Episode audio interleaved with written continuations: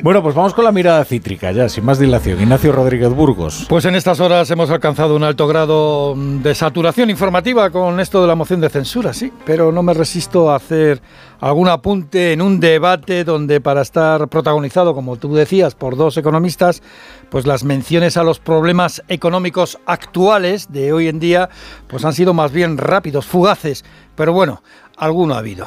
Los fiscos discontinuos creo que ya tenemos una idea de lo que son. Son parados disfrazados y financiados. Y es una reforma laboral, señor Tamames, que ha rebajado la temporalidad a mínimos históricos. El desarrollo industrial de España tiene su primer enemigo en el gobierno. ¿Por qué? Pues precisamente por la aversión a los empresarios. Y algunas de las compañías más grandes del mundo han anunciado la puesta en marcha de inversiones millonarias en nuestro territorio. En ayuda del presidente del gobierno, como sobresaliente también salió al ruedo del hemiciclo la vicepresidenta segunda, Yolanda Díaz, que aprovechó su oportunidad para decir que tenemos más trabajadores que nunca e iniciar el lanzamiento de su plataforma política Sumar. Y lo ha hecho de, blanco nuclear o blanco roto, ya sabes, Rafa, para mm. nuclear las formaciones a la izquierda del PSOE o si el proyecto sale mal, pues romperlo. Oye, y hay más noticias, ¿no? Eh, vamos a ver, se ha hablado también en la moción de censura de las pequeñas y medianas empresas. Bueno, pues el Banco de España ha reconocido las dificultades por las que están atravesando las pymes y luego un informe de CEPIME, que es la patronal de las pequeñas y medianas empresas, advierte también de la desaparición de muchos negocios. Sí, las empresas perciben, mm, el Banco de España percibe que las empresas hay un deterioro de su facturación en el primer trimestre de este año.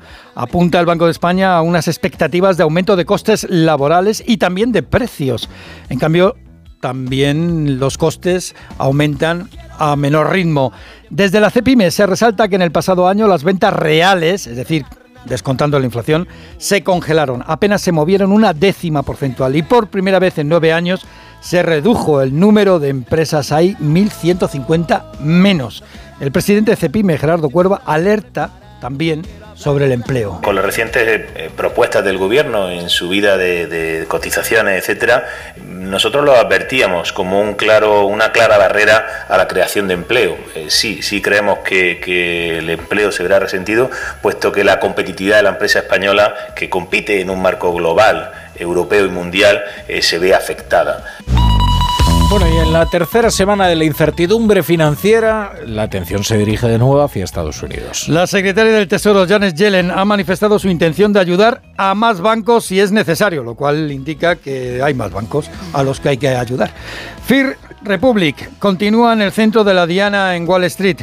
Los grandes bancos estadounidenses, con JP Morgan a la cabeza, se plantean una nueva operación de respaldo.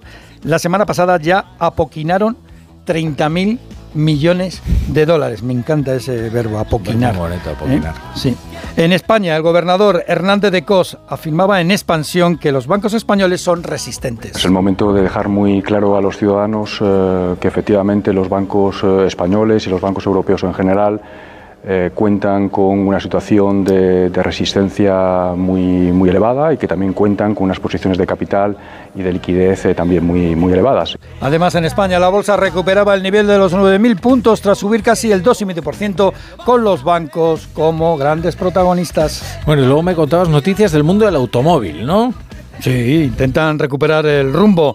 Sí, y mira, para empezar, el Tribunal de Justicia de la Unión Europea ha dictaminado que los clientes afectados por el Dieselgate tienen derecho a recibir una indemnización. Recordemos, el Dieselgate consistía en manipular, por parte de algunos fabricantes, los índices y sistemas anticontaminantes. Y hoy también la Comisión Europea ha sucumbido a la presión de Alemania en la transición ecológica y recalcula. Recalculando. Pues así está, recalculando, ¿eh? la Comisión Europea. Bruselas permitirá la venta de coches con motor de explosión a partir de 2035. Eso sí, que utilicen combustibles sintéticos neutros en carbono. Y por cierto, Rafa, el sector del automóvil es en el que más fraude se detecta en el negocio del seguro. Sí, lo han dicho así, un informe sobre la situación del seguro en España. Alrededor de la mitad de los falsos siniestros declarados, los que son falsos, fraudulentos, para cobrar el seguro de manera fraudulenta, la mitad, ¿eh? pues llegan del mundo ah. de las cuatro ruedas. un poquito obvio, ¿no? Bueno, y claro, no voy a poner uno sobre trenes, que pongo una canción sobre Hostia, yo coches soy, este es un gran álbum. ¿eh? de Cristina. Hombre, este es uno de los grandes clásicos. De... Cristina Rosenbich se quedó anclada en los 30 años y no Sí, pasó sí, de ahí. es verdad. Sí, es algo espectacular. Como Michael J. Fox, ¿no? Ese Eh, rollo. Bueno, Bueno. está un poquito más estropeadito, Laura, pero.